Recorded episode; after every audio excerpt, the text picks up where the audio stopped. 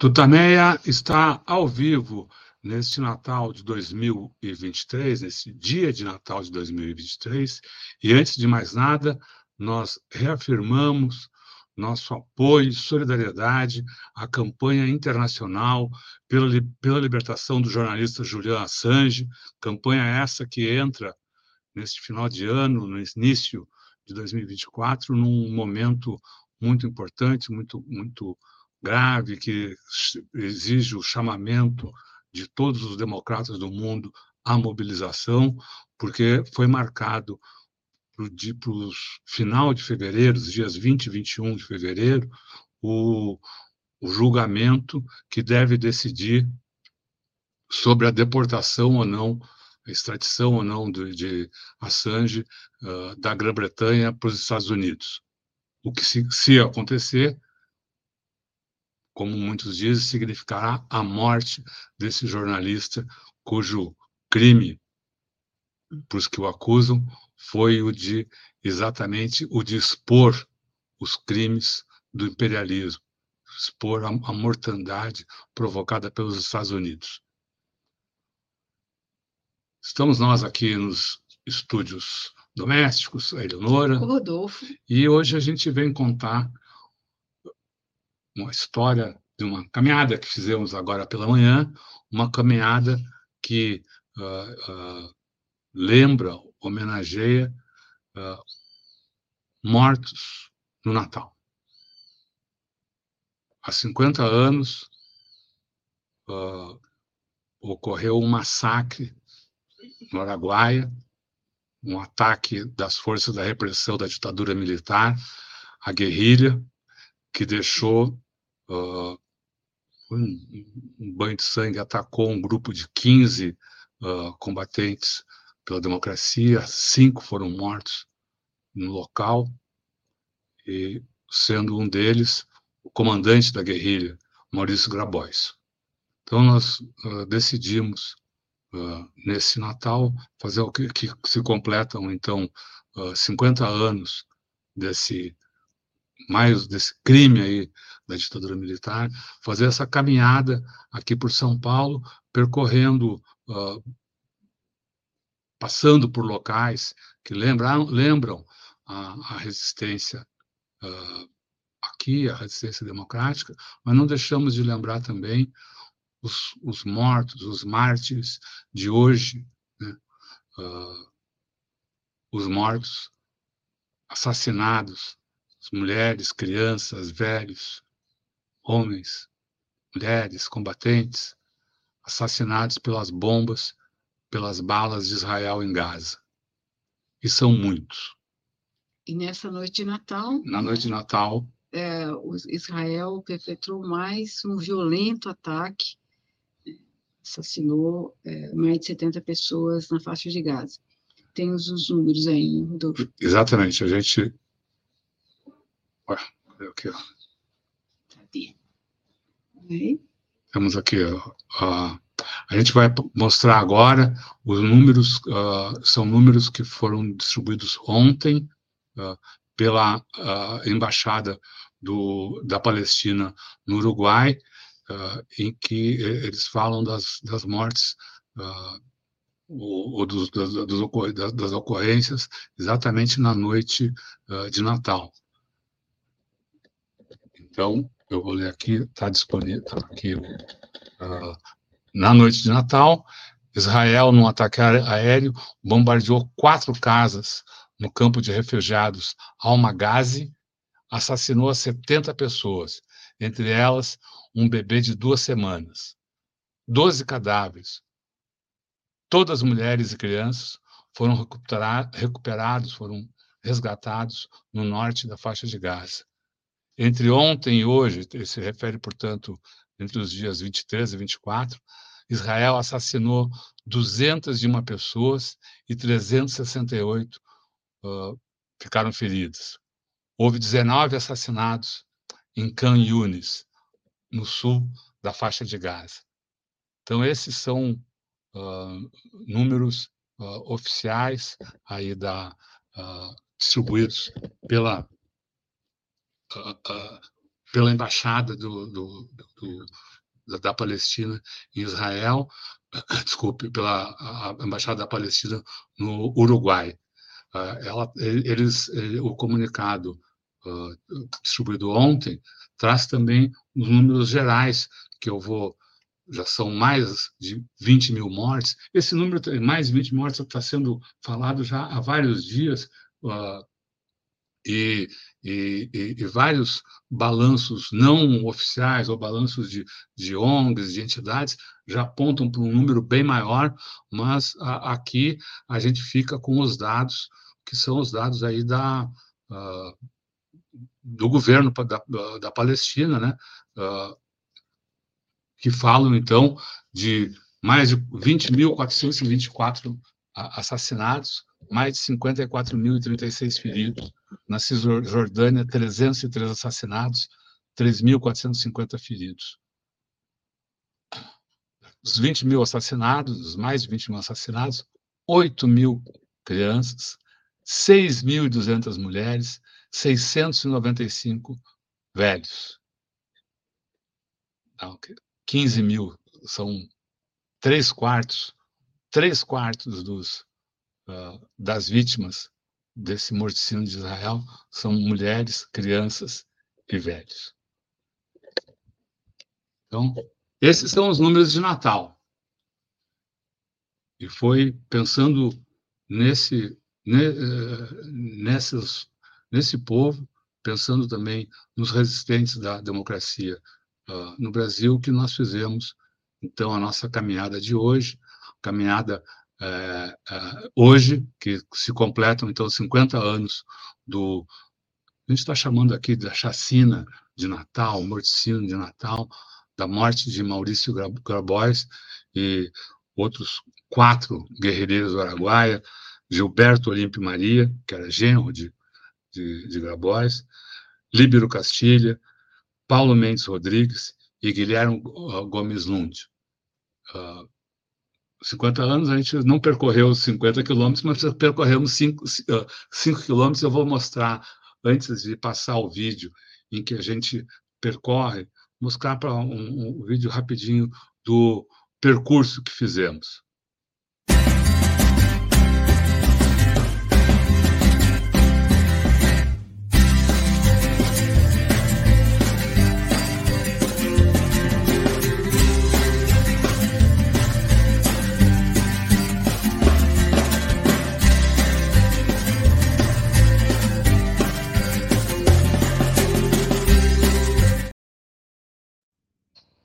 Caminhada, então, essa caminhada uh, pela memória da resistência, aqui em São Paulo.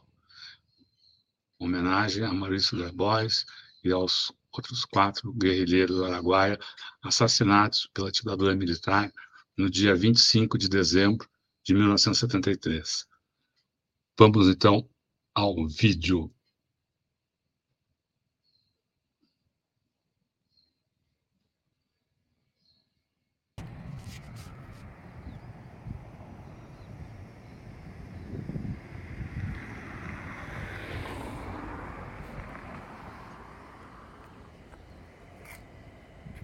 Essa é a vista, o que você acabou de ver é a vista que nós temos aqui, Eleonor e eu, nessa manhã do dia 25 de dezembro de 2023. São 10 para as 8, 7h55, 7h50. Começa agora a nossa caminhada tutameica de Natal. Estamos nós aqui, a Eleonora, o Rodolfo, nesses nossos estúdios. Nos nossos estúdios de rua, né? E nessa caminhada de Natal nós vamos homenagear os mártires desse dia. E são muitos. Nosso caminho vai lembrar alguns deles, vamos chegar hoje, hoje mesmo, estão morrendo Estão sendo assassinados em Gaza mulheres, crianças, lutadores pelas liberdades, jornalistas. Até ontem, a contagem oficial dava mais de 100 jornalistas mortos pelas bombas e pelas balas de Israel. Gaza resiste e manda uma mensagem de esperança para o mundo, uma mensagem de enfrentamento ao colonialismo, de enfrentamento ao imperialismo. Foi também a mensagem que queriam mandar, que mandaram aqueles que, no período da ditadura militar, pegarem armas para defender a democracia, para mostrar que havia resistência. É a eles que nós homenageamos nessa caminhada de hoje. Há 50 anos aconteceu o massacre de Natal. Eu vou falar sobre ele, vamos falar sobre ele ao longo desse percurso. Agora eu tenho que mudar a colocação aqui do celular para ver se você consegue acompanhar para trazer você para junto da nossa caminhada. Então vamos lá, vai ser uma complicação, vai dar uma certa bagunça aqui no vídeo, mas enfim, vamos lá. Vou mostrar de novo aqui, continua gravando, o que é muito bom.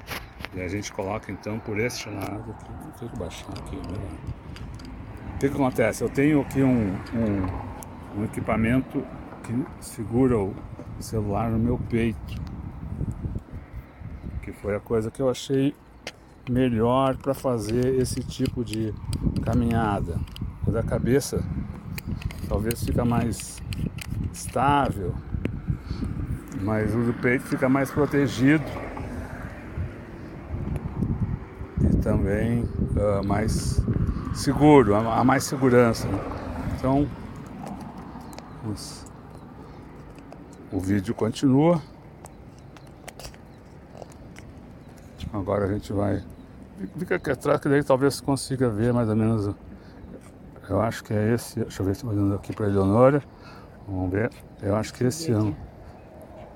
Tá muito alto? Não, acho que não. Acho, acho que esse ângulo aqui tá bom, né? Tá bom. Uhum. Qual é, qual é o, o buziles aqui? Qual é a dificuldade? Tem que fazer um ângulo que permita que o seu olhar seja semelhante ao meu olhar. O, o seu, meu celular, obviamente, está no peito, então tá uns 20 centímetros abaixo dos meus olhos. Uhum. Tá certo? Acho que sim. Deixa eu olhar. Vamos olhar para uma coisa reta aqui. Ó. Uhum. Vou encostar aqui com a minha mão. Vou encostar aqui com a minha mão. Vou ver a minha mão aqui.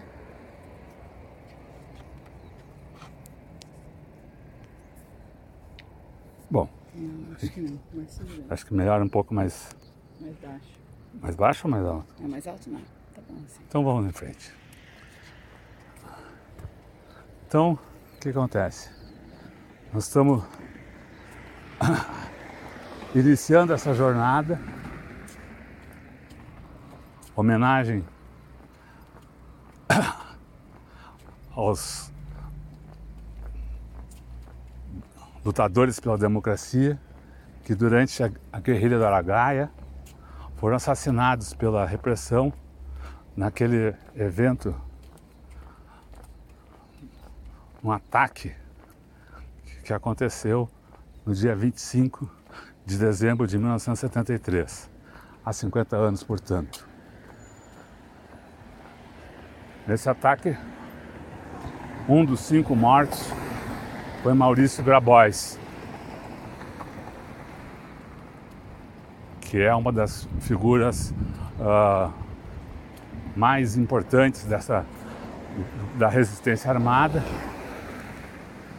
a ditadura militar e um um dos dos nomes uh, símbolos do movimento comunista no Brasil. Então, essa vai ser a nossa caminhada há 50 anos. Correu, nós vamos fazer algo em torno de 5 quilômetros, chegando até um local que homenageia a memória o legado de Grabois. Começamos aqui pela Avenida Doutor Arnaldo. Começamos exatamente nos altos do viaduto Sumaré.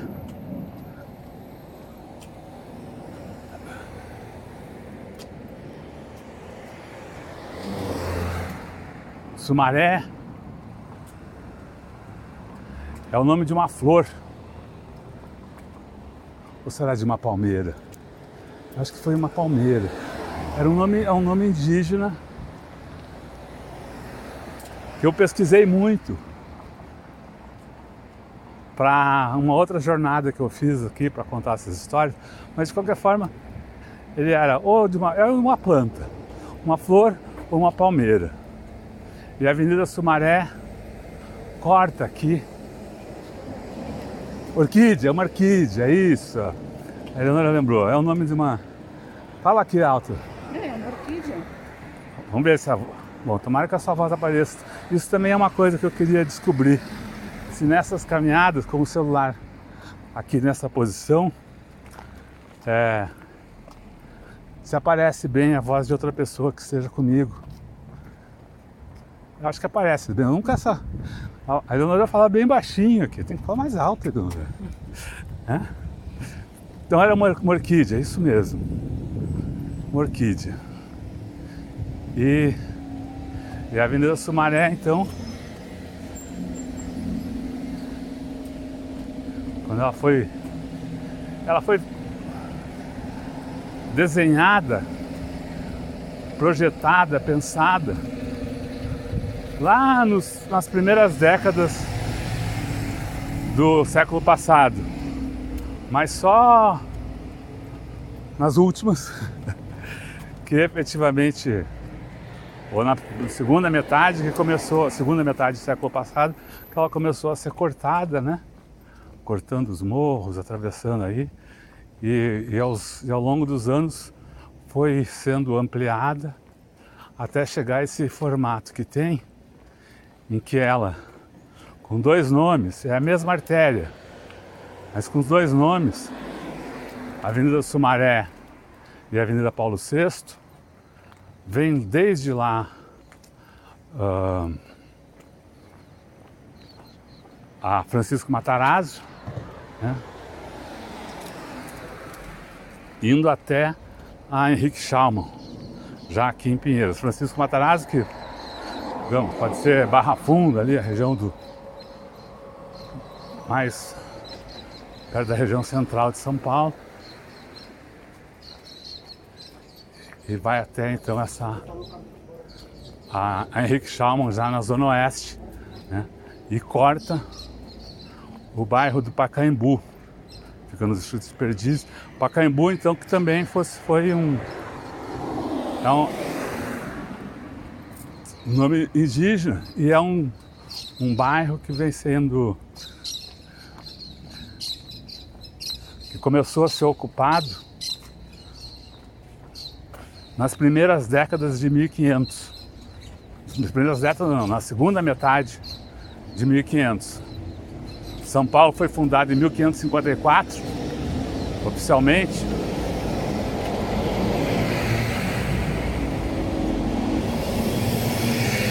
pouco tempo depois, os jesuítas receberam uma doação aí do,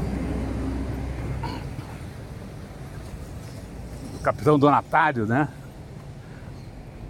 Aqui da de toda essa região que virou, que acabou sendo esse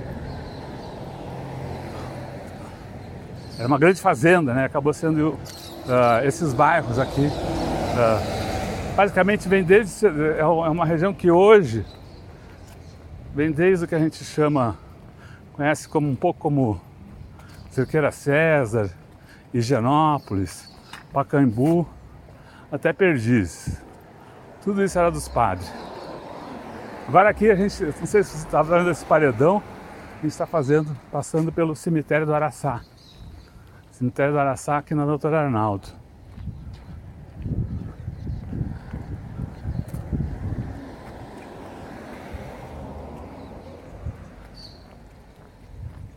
e vamos passar pela pelo mercado das flores aqui do cemitério do Araçá é um dos pontos turísticos da cidade, é um dos lugares bonitos da cidade. Hoje tá, o pessoal está dormindo ainda, mas sempre fica alguma das bancas ficam abertas.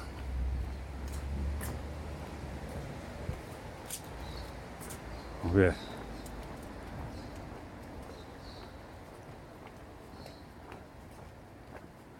Tem uma pichação aqui. Vamos ver se consegue ver. Bom dia! Bom dia, Feliz Natal para Feliz Natal! Olha só, aqui é a banca da Dona Ana. Ah.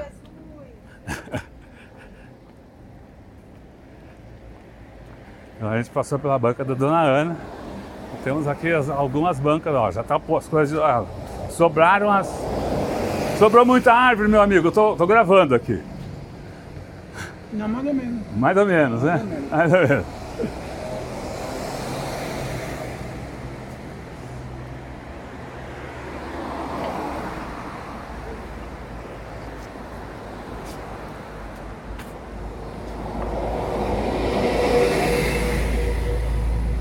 Faltou perguntar, né? Mais para mais ou mais para menos? Quando, sempre quando a gente, quando alguém fala mais ou menos, é mais ou menos o quê? Mais para mais ou mais para menos?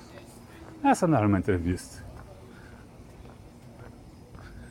Então a gente está aqui nessa caminhada tutameica em homenagem aos resistentes da democracia, aos mártires do dia 25 de dezembro.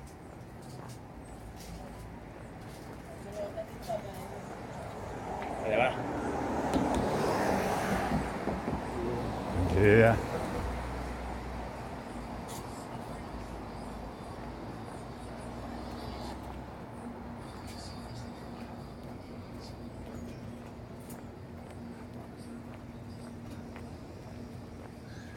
Já que essa é uma,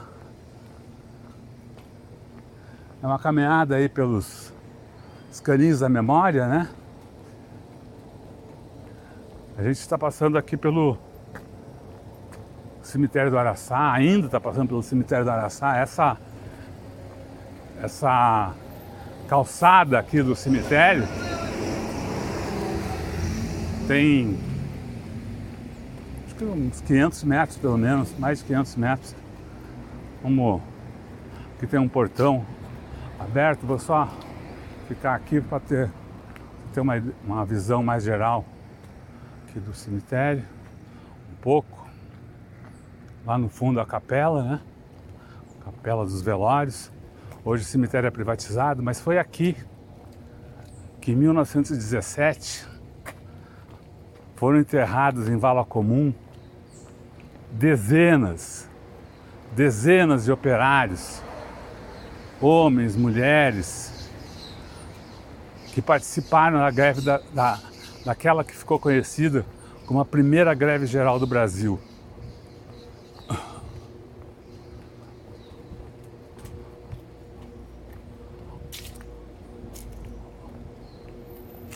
Foram enterrados em vala comum, não se sabe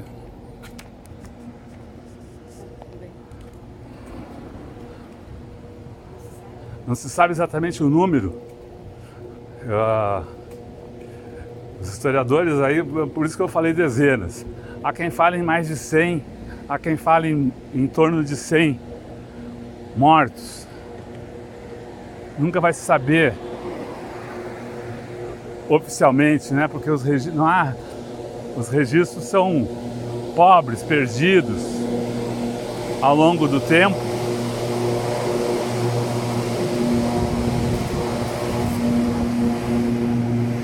O que se sabe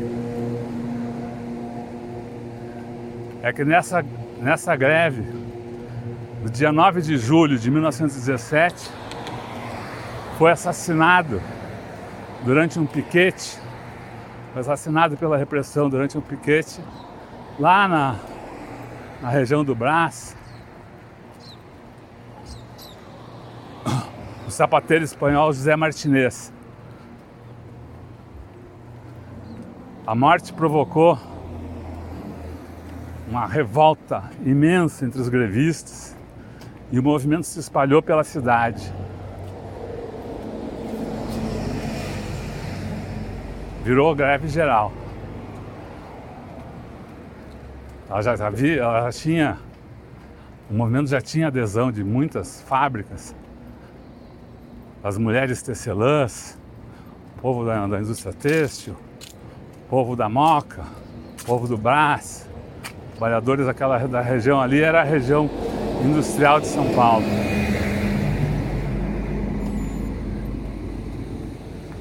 Acabamos de passar o primeiro quilômetro.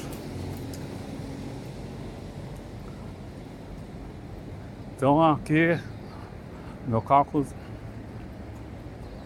tá mais ou menos, acho que é mais de, então são mais de 500 metros. E bom, com, com o assassinato desses jovens sapateiros espanhol, revolta se espalhou e a greve pegou no breu, como se diz hoje em São Paulo. Assim como a repressão também. E o morticínio. Morticínio escondido, né? Por isso que eu disse, enterrados em vala comum, num número que até hoje não se sabe qual é. Historiadores falam em torno de 100 que foram aqui, isso ocorreu aqui no Araçá. O enterro em vala comum é uma prática da repressão que se continua ao longo dos, das décadas, né?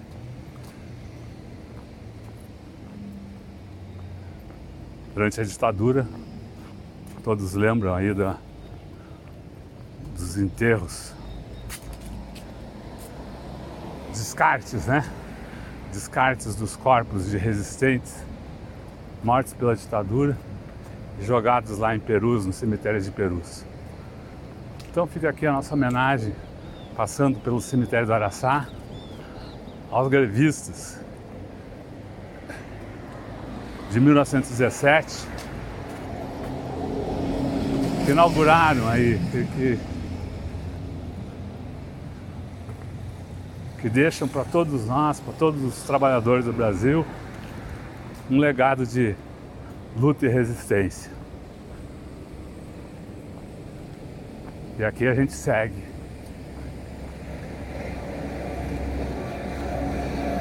Nós estamos passando do outro lado da rua, é o complexo complexo dos hospitais aqui, do Hospital de Clínicas, da Faculdade de Medicina de São Paulo, do Instituto do Câncer. Né? E logo aqui tem outro sítio de memória. Aqui, será que com a minha mão assim eu consigo mostrar? Do outro lado da rua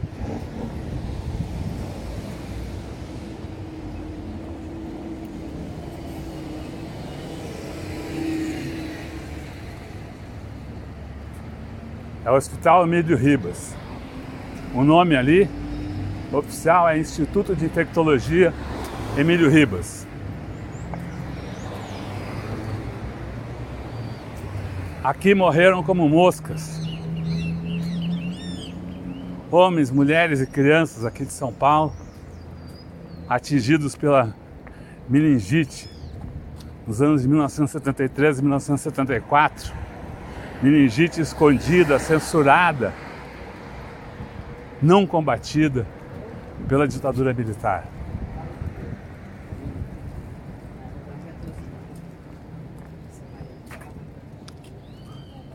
Sabe-se lá por quê. Alguns aventam uma hipótese que a, a, a, a ditadura não podia, uma coisa como aquela não podia estar acontecendo no Brasil para a ditadura, ela queria, precisava mostrar um país pujante, um país de crescimento e uma desgraça como aquela, uma epidemia de meningite, uma doença que já então é, havia possibilidade de controle.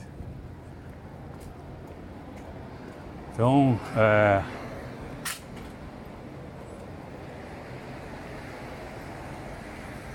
talvez essas, alguns dizem que essa teria sido a razão da, da censura e da falta de, de decisão da, da ditadura militar para combater a epidemia. A epidemia, ela se desenrolou de forma mais brutal em 1973 e em 1974.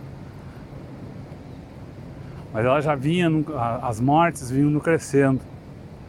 Eu tenho aqui os números, eles são impressionantes. Em 1970, na cidade de São Paulo, morriam a cada ano, morreu, morreram naquele ano de 1970, ou, ou, ou aconteceram naquele ano de 1970, 2,16 casos de meningite, 2,16 casos de meningite por 100 mil habitantes. Três anos depois, em 1973, eram 29,38 casos de meningite por 100 mil habitantes. E os jornais, zero. A população não era informada, a população desprotegida por ação da ditadura militar. Com isso, a epidemia explodiu. Se é que esse aumento de 10 vezes, mais de 10 vezes, 15 vezes, já não é uma explosão, mas aconteceu muito mais. Então nós estamos falando 1970, 2,16 casos por 100 mil habitantes. 1973, 29,38 casos de meningite por 100 mil habitantes. Em 1974, 179,71 casos de meningite por 100 mil habitantes na cidade de São Paulo. Não havia leitos que chegam no Emílio Ribert para atender a população atender os doentes.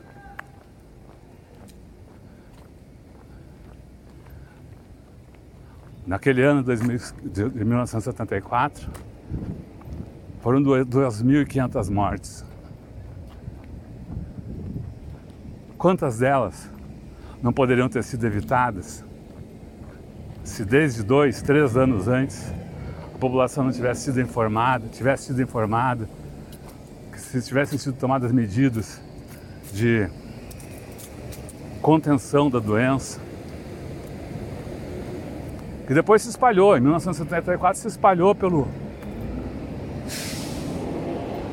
pelo Brasil, atingiu vários outros estados, e só a partir desse ano, 74, é, só a partir desse ano, 1974, que o governo começou a tomar medidas, começaram a sair informações nos jornais, porque o governo já estava, a situação já estava, já tinha perdido o controle. Tanto é que os jogos pan-americanos acabaram transferidos, que, estavam, que seriam realizados em São Paulo, seriam realizados no Brasil, de, dos anos de 1975 foram transferidos para o México, se não me engano. Essa aqui é, essa aqui é a anotação que eu, eu li e deixei de escrever. Então, é, pode, ser, pode ser que eu tenha, agora a memória tenha me traído. Então, esses 2000, essas 2.500 mortes, essas mortes registradas na cidade de São Paulo em 1974, são mais um crime da ditadura militar. São vítimas do Estado, como foram décadas depois as mais de 700, 700 mil pessoas vítimas da política genocida de Bolsonaro durante a pandemia da Covid-19 no Brasil, ao longo desses anos, né, da pandemia. São também vítimas do Estado, vítimas de uma política criminosa que só ocorre nesses períodos. Esses períodos em que há uma ditadura, há um governo autoritário, em que, o, que consegue manipular as instituições e recebe o apoio de grande parte da mídia. Esse é o capítulo da meningite, capítulo da Covid. A gente está seguindo agora pela Avenida Angélica, que é outra artéria cortante da cidade de São Paulo. Cortante que ela vem de um longa distância. Ela tem, ó, nós estamos aqui no número 2500. Então, só como a Avenida Angélica, são mais de 2,5 km de rua. E ela, ela recebe da, o seu caminho, o seu trajeto, ela começa na São João. Do outro lado da rua, do outro lado da São João, é, tá ali a Eduardo Prado, que vem lá de quantos? Vem lá da, da Rio Branco. Então é uma. Caminhei muitas vezes por aqui, já corri muito por essa Avenida Angélica.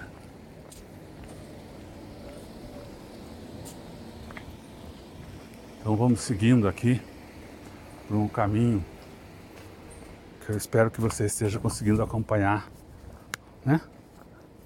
Aqui com o nosso, uhum. o nosso, é uma, isso aqui é dessa, a gente está fazendo o caminho aqui, o caminho aqui da Zona Oeste, região central, é o caminho das, ó, aqui, nesse prédio altão que está lá, ó, esse prédio altão, na verdade não era o prédio Altão, era do, o que, do lado dele, né? A W Brasil. É aqui, esse pequenininho aqui é, de baixo. É, então. Que é a secretaria. É, é, tem aquele Altão do lado, era a W Brasil. W Brasil, que era a empresa de publicidade do Washington Oliveto, que foi sequestrado nessa rua. A saída dessa rua, aqui na mesa, enfim. Na pracinha ali na, na pracinha que, que passamos há pouco. Vamos ver se, onde foi mesmo, Eleonora? Vamos ver se aqui a voz da Eleonora aparece. Eu não sei o nome daquela praça. Essa praça de que é a intersecção entre a, a Angélica e. Angélica não, a Minas Gerais. Com a Paulista. Com a Paulista. Finzinho da Paulista ali, né? Uhum. Então, eles saíram dali, talvez pela Belo Horizonte, talvez pela. Acho que foi, eles seguiram pela Belo Horizonte. Belo Horizonte. Oi? Novo Horizonte. Novo Horizonte, isso. E foram interceptados nessa praça. E aí foi o sequestro, aí tem toda a história do sequestro do Washington Oliveto.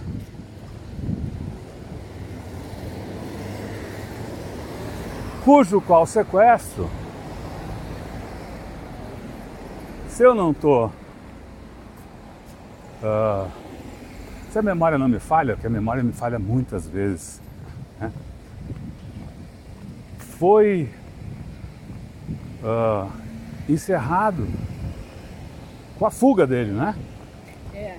Com a fuga dele, porque, ou com a fuga, ou com a, o resgate dele, uh, por, por, porque uma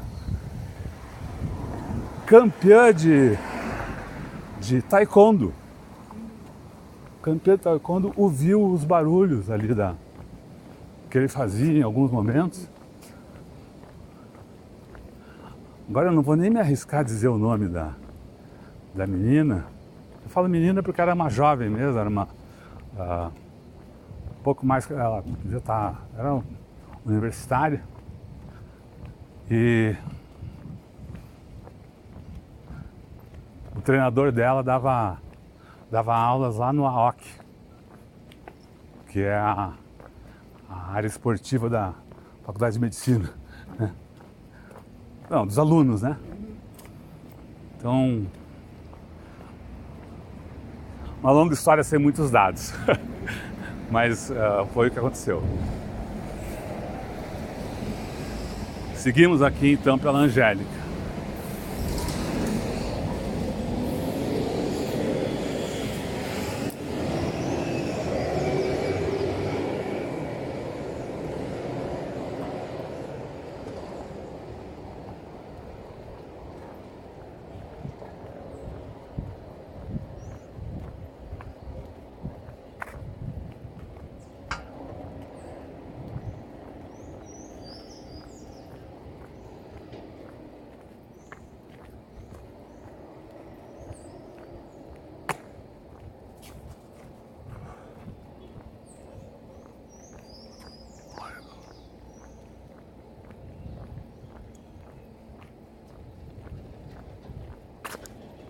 Esse edifício aqui, que eu vou mostrar para vocês agora, de novo, se eu não estou errado, eu acho que eu não estou errado mesmo, nesse edifício aqui, ficou escondido Marighella durante um período aqui em São Paulo.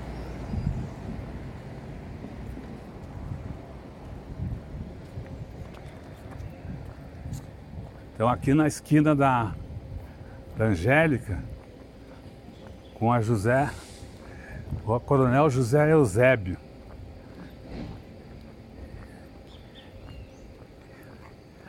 E era esses pontos, ele ficava quietinho ali, enfim, tinha, escrevia. E foi de lá que ele, uma das poesias que ele escreveu, fala exatamente das nuvens que vistas sobre São Paulo, nessa região aqui que é o cemitério, fala sobre o cemitério. Este que é o cemitério da Consolação. Agora você está vendo aqui as árvores, os muros. É o cemitério mais antigo de São Paulo. Cemitério da elite paulistana, a elite paulista. Ah, vamos ver se dá para mostrar aqui um, uns monumentos, né? São os. Acho que aqui eu tenho que levantar um pouco aqui, né? Vamos ver se dá para ver de longe. É um dos mausoléus. Aqui é mausoléu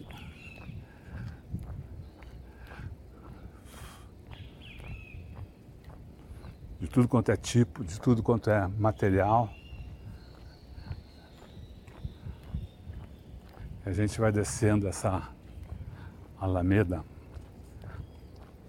Ó, aqui tem um prédio de 1920, um pequeno prédio, agora com uma pintura desmaiada. Não sei se dá para ver lá em cima. Vou mostrar. Fazer assim. Sei lá, 1920 está escrito ali.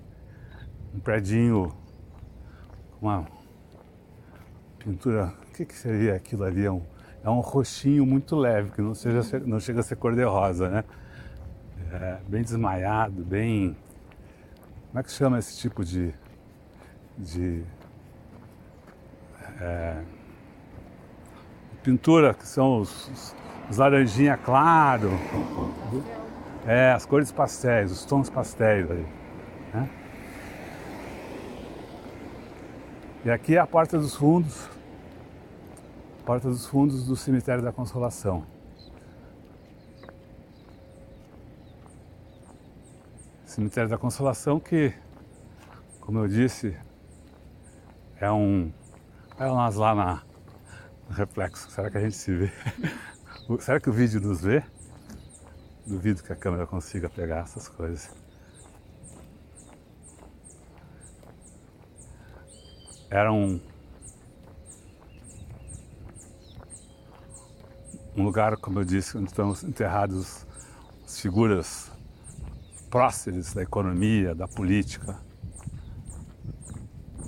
paulista e paulistana, mas também é um outro lugar de memória da resistência.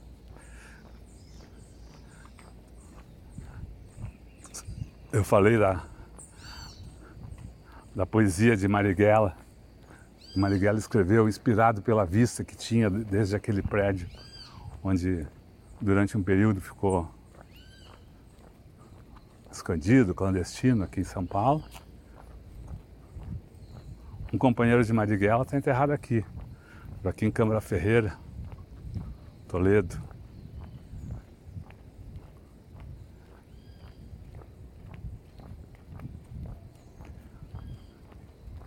E, e, um dos grandes nomes, talvez o grande nome da resistência democrática,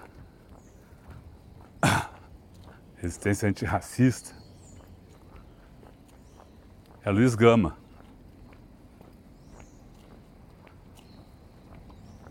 Está aqui num um túmulo bem perto da entrada principal, mas numa uma ruazinha lateral, quase perdido ali. Luiz Gama, cujo enterro foi o féretro, né? O, o, o, o cortejo fúnebre. Foi um dos maiores eventos da história de São Paulo. Mostrando como a cidade rendia suas homenagens aos seus lutadores. Fica aqui também a nossa homenagem a essa grande figura da história paulista, brasileira, da luta antirracista.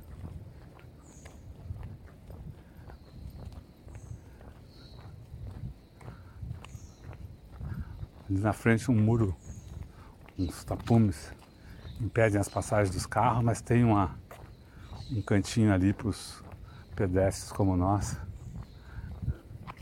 atravessar. Espero que a gente não seja assaltado naquele, naquele lugarzinho ali, né? Porque agora aqui a gente também. Parece que todo lugar tem um. É também o, que, o clima que se quer criar, né? A cidade. Olha só que sombrinha boa. A gente já passou da metade do nosso percurso de hoje.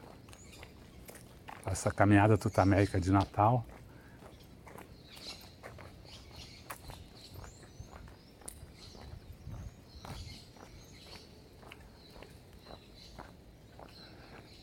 E seguimos descendo. É, o Sumaré está lá no alto. Faz parte do, do que se convencionou chamado Espigão da Paulista, né? Uma das franjas, né? Espigão da Paulista. Tá cerca de 800 metros acima do, do nível do mar. E a gente então aqui segue descendo. Esse é o passagem, passagem para pedestres daqui da obra do metrô. Teve uma polêmica esse metrô aí. Tu lembra da história aqui do povo diferenciado de Higienópolis que não queriam. Não queria estação do metrô aqui perto, aquela coisa toda. Mudou a estação. Mudou, mudou do, a, os caras conseguiram. É. Porque com a chegada do metrô também chegariam muitas pessoas de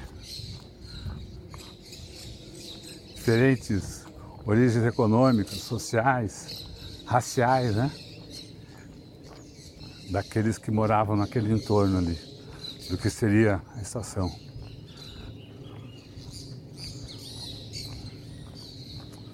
O governo cedeu, o governo de São Paulo.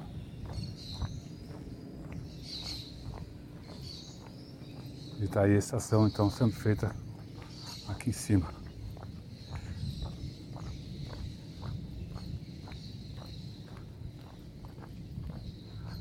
Nós vamos fazendo então essa descida, cidade vazia,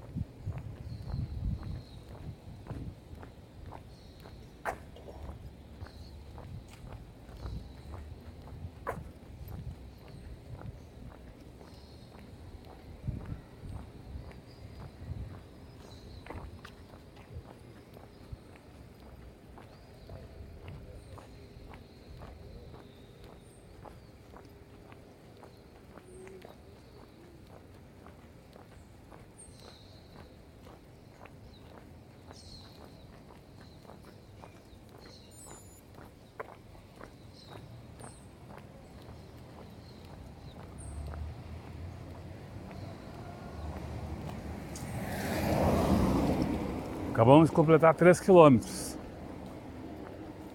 Estamos aqui com 43 minutos de caminhada. Uma caminhada em ritmo de contar história, né?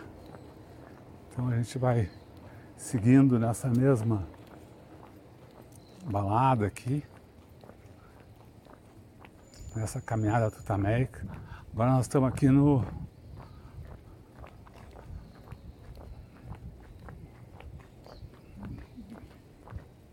para dizer que ainda é o coração de Genópolis, mas numa das. Um, estamos aqui no bairro de Genópolis, que é aquilo que se convencionou chamar, o que o pessoal da indústria imobiliária chama de bairro nobre, né? Uhum. Como se ser nobre fosse algo bom. Mas enfim, da nobreza, né? E não uns. Não, plebeu. É. É, e o, o nobre. É. E a nobreza é um bando de chupacabra, sanguessuga do, do povo, né? Então, o que, que tem de bom nesses caras aqui? O que, que pode se dizer de bom deles?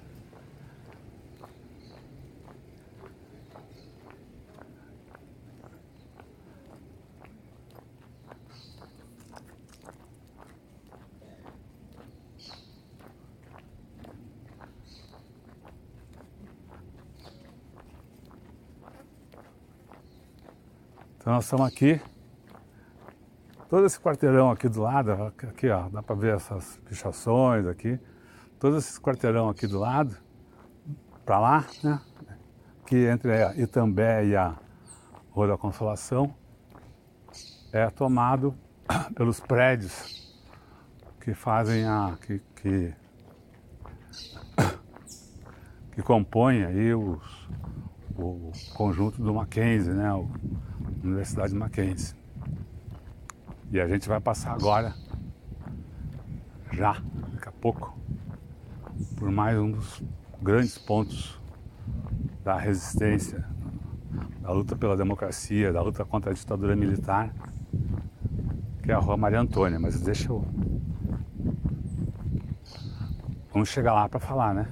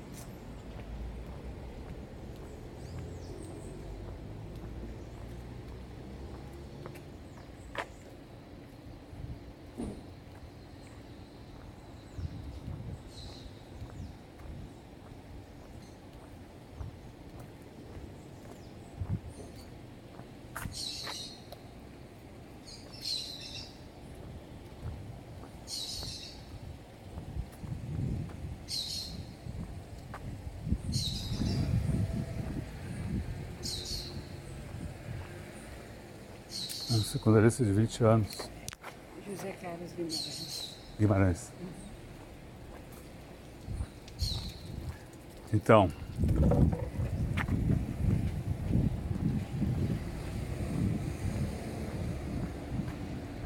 E aqui então entramos na Maria Antônia. Foi o palco aqui da Batalha da Maria Antônia em 1968.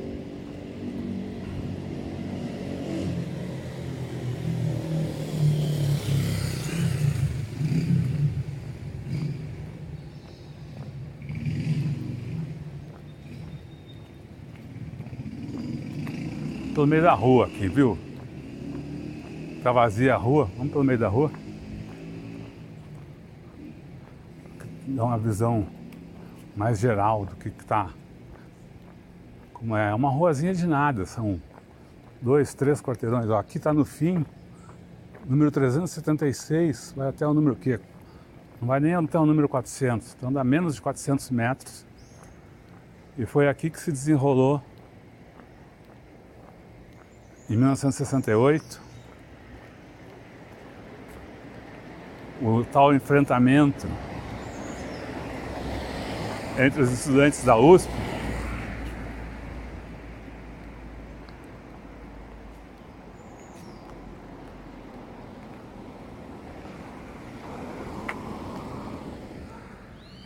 que estudava aqui nesse prédio. Eu vou.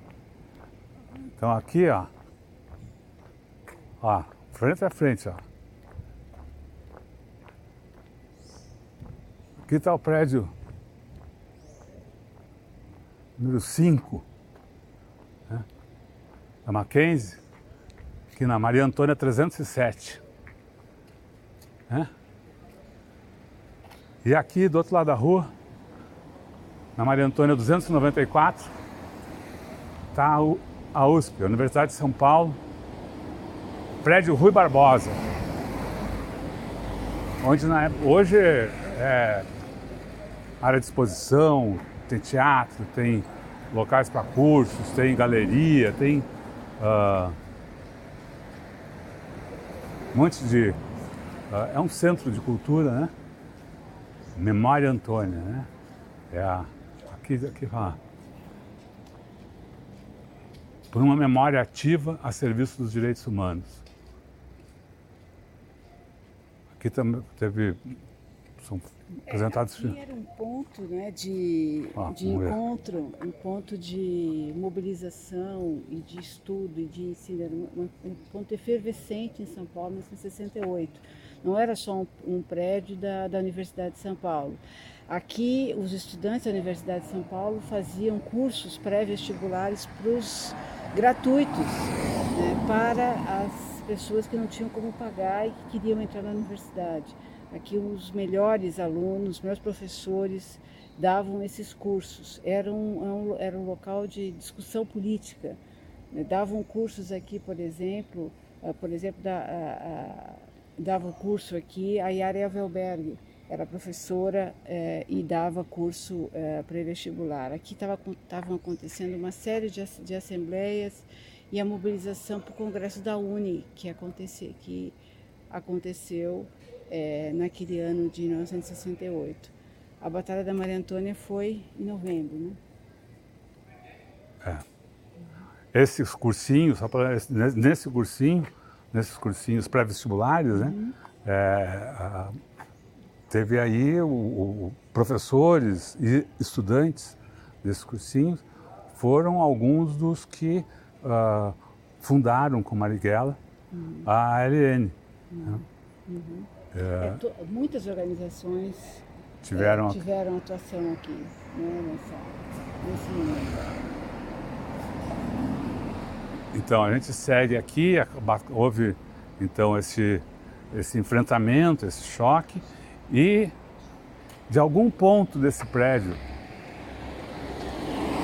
de algum ponto desse prédio aqui, foi feito um disparo que atingiu então um jovem secundarista, José Carlos Guimarães, que estava e foi vítima do. José Carlos Guimarães, estudante do Colégio Marina Sintra. Isso, um estudante secundarista que estava aqui, ativo também, participando da, da mobilização da resistência à ditadura foi morto por um, um tiro disparado de um de alguém que se escondia uh, naquele prédio. A Batalha da Maria Antônia deixa um legado para o movimento estudantil, né? também da, da resistência, do enfrentamento. E a gente homenageia aqui a memória dele e de todos os que participaram dessa luta. Uma, o movimento estudantil, né? Foi um, uma resistência que escreveu uma história de bravura aí ao longo de todo esse período da ditadura militar.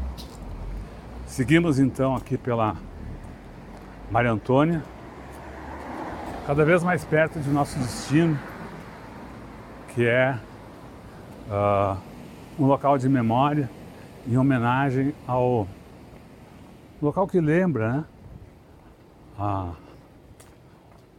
um dos mortos aí durante a, a ditadura militar, um dos mortos no massacre de Natal em Xambioá, em 25 de dezembro de 1973, há 50 anos. Então é, é o que a gente está fazendo hoje no nosso caminho, nessa caminhada de Natal, é essa homenagem aos mortos do Natal. Nunca esquecendo as crianças, as mulheres, os médicos, os jornalistas que estão sendo assassinados hoje em Gaza pelas bombas e pelos tiros de Israel numa uma coisa que não dá para chamar de guerra, não dá para chamar de conflito, não dá para um massacre, num genocídio, num morticínio, numa chacina feita por um Estado à vista dos seus asseclas e financiadores dos Estados Unidos, sob a missão da comunidade europeia e de grande parte dos governos do mundo.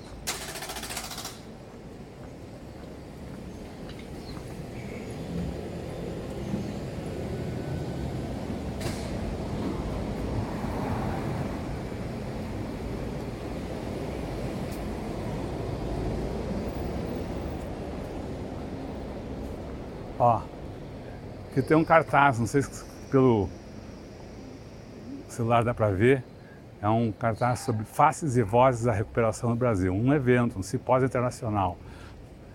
Participação do padre Júlio Lancelotti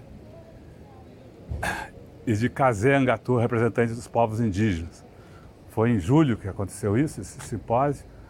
Teve a presença do padre Júlio, que é uma presença constante de luta, de em defesa dos povos, da, da, da, população em situação de rua e de todos os vulneráveis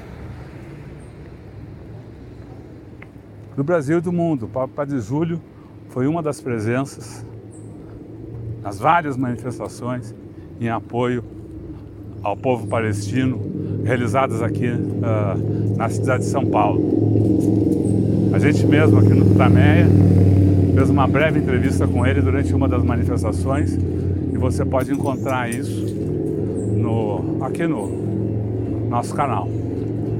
Foi a cobertura que fizemos de uma, talvez tenha sido a maior manifestação até agora, uh, realizada na Paulista.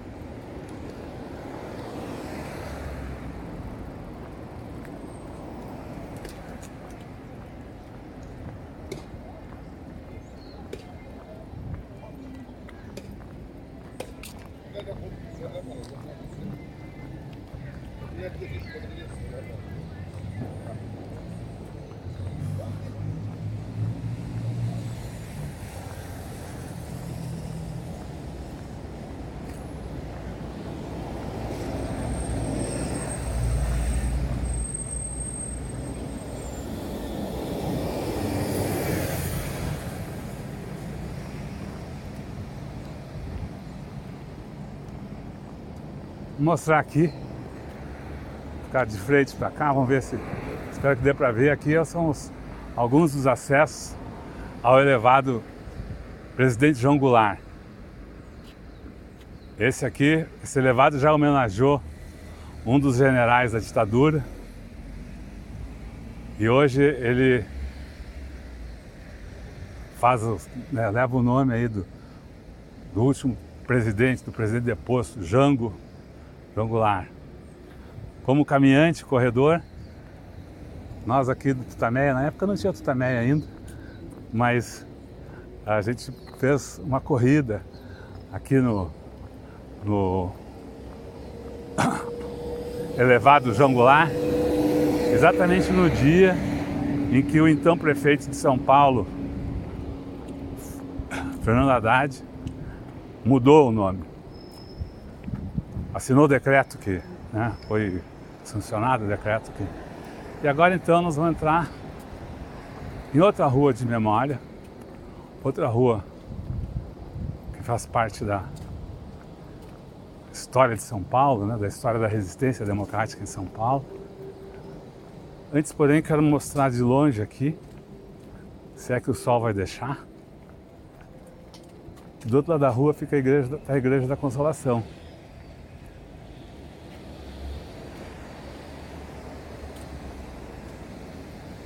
Ela tem um particular que lá no alto da torre tem quatro relógios. Né? É um retângulo, tem quatro relógios, um em cada lado da, da torre. E nenhum deles dá, tem o meu, repete o horário do outro. E nenhum deles tem a hora certa. Claro que cada um deles fica certo pelo menos duas vezes por dia, mas não é nesse momento. A gente está entrando então na Rego Freitas, que para os jornalistas e para a resistência democrática de São Paulo, todo o Brasil, tem um significado muito especial, né?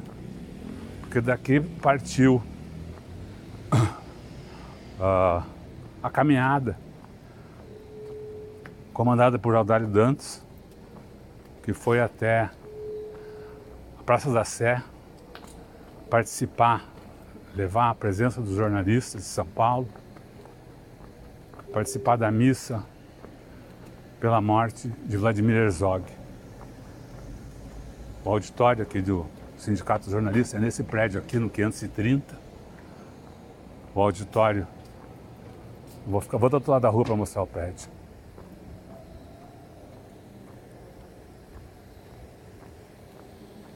É um predinho. O sindicato fica ali na sobreloja, esse, essa área aí que, maior, né? Toda, toda essa área aí, ali é o auditório. O auditório Vladimir Herzog.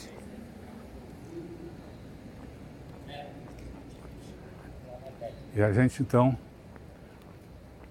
tá chegando aqui na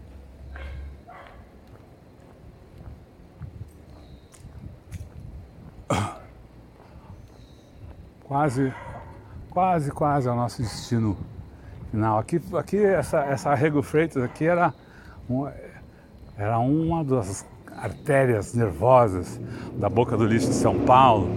Havia gafieiras. Aqui, Sandália de Prata era, não sei, hoje eu, eu acho que esse prédio aqui, que é Sandália de Prata. Sandália de Prata era uma gafieira.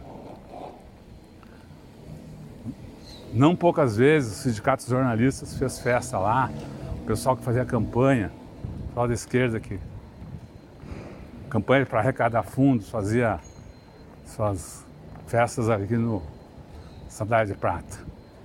Isso aí na década de, bom, 80, 70 provavelmente. A gente, a gente chegou a São Paulo em 1981, então acompanhamos algumas dos eventos. Foi daí já estava já estava no final aí dessa, mas ainda ao longo da década de 80, ainda década de 1980, ainda havia essa esse uso ali, né? Dos sandálias de prata e das outros eventos da rua. Aqui é Major Sertório. Por enquanto a gente ainda pode atravessar e seguimos aqui.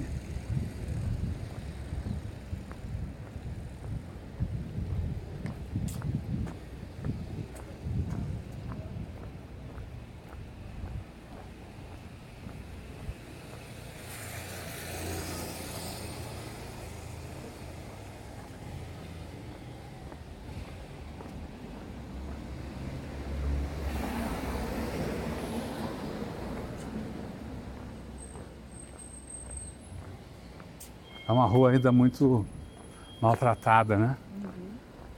A gente tem cheiro ruim. Não está tão suja, mas o cheiro permanece. Né? Agora, ela, como boa parte do centro, está sofrendo aí um processo, sendo, sofrendo não, ela sendo palco, né? De um processo de gentrificação. Então tem prédios novos sendo feitos, ali mesmo.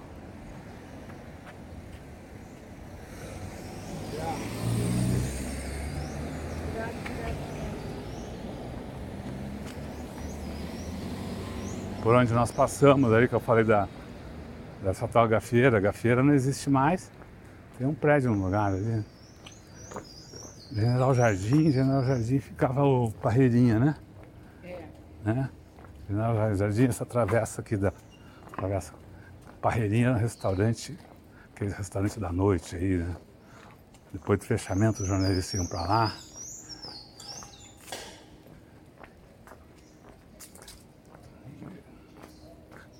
E o E um dos pratos famosos lá era, o, era as rãs, né? Olha o que eu estava falando, mais um prédio sendo feito. Quantas casas, quantas coisas foram destruídas aqui.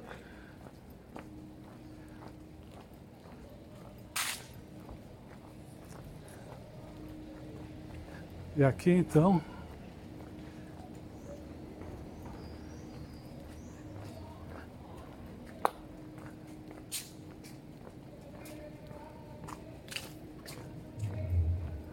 Era aqui, não era aqui?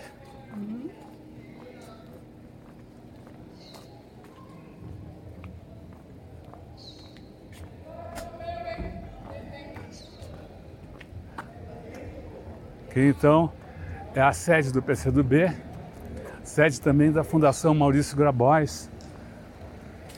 Eu vou ficar aqui do outro lado da rua para mostrar.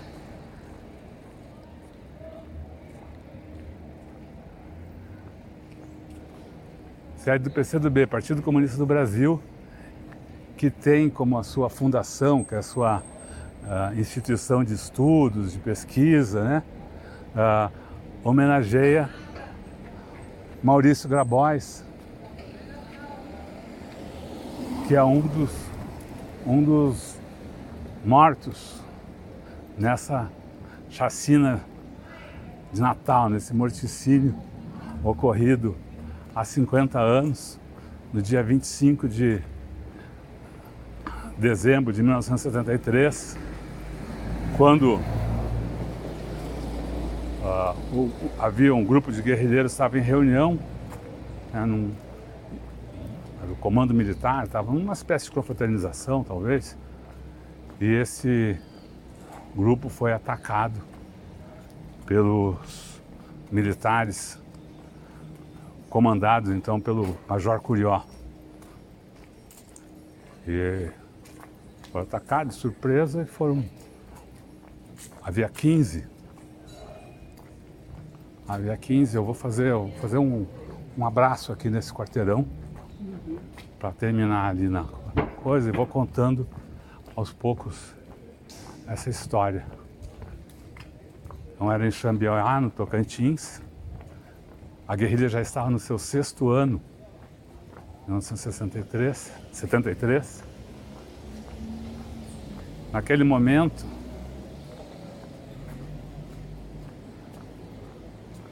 dos 69 homens e mulheres que iniciaram aquela jornada,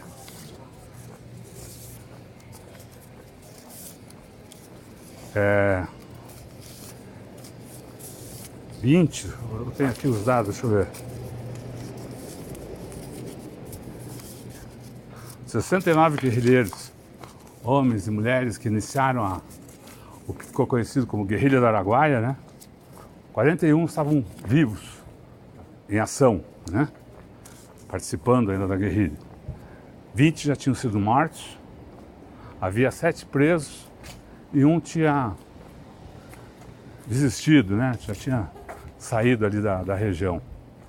Então, essa era a contabilidade. Então, desses, desses 41 vivos ali, pouco mais de um terço estava reunida nessa nesse local aí.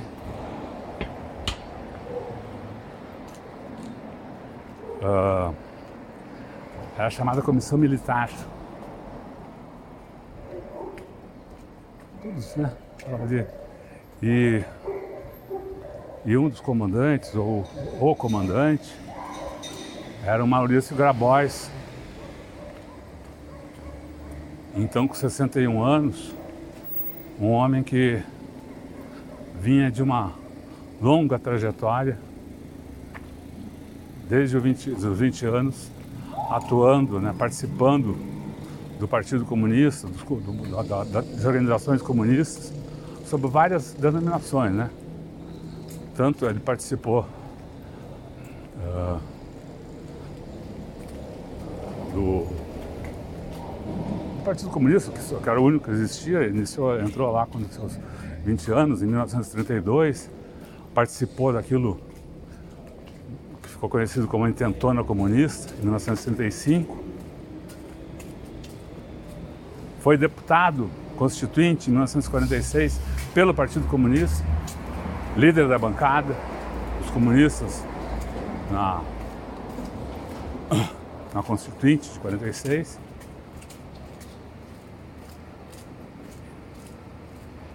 E nos anos 60,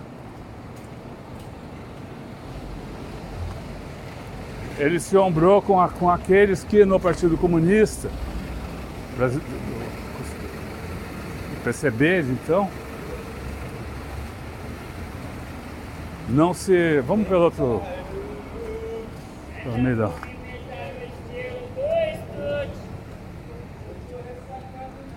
Então aqui, ó. A gente vai seguindo por aqui pela pela rua. E então, eu tava, falando dos que não se obraram com o, os que aceitaram o relatório Khrushchev. Então, mais tarde também ele foi um dos defensores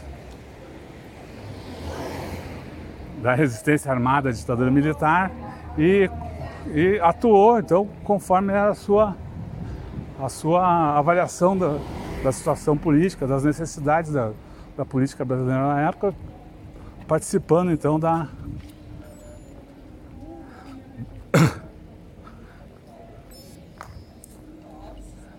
da uh, da guerrilha do Araguaia. E esteve então presente nesse nessa momento aí trágico da história da resistência em que uh, houve esse morticínio, cinco foram assassinados nesse evento, eu vou mostrar aqui ainda o e a gente homenageia então Maurício Grabois E todos os outros ali mortos. Gilberto, além dele, né? Gilberto Olímpio Maria, que era genro do Grabois, Líbero Castiglia, Paulo Mendes Rodrigues e Guilherme Gomes Lund. A gente. E assim, com essa homenagem aqui na Rego Freitas, na esquina com a Marquesa de Tu, a gente termina essa caminhada tutameica neste dia 25 de dezembro de, 1900, de 2023, 50 anos depois do massacre de Natal.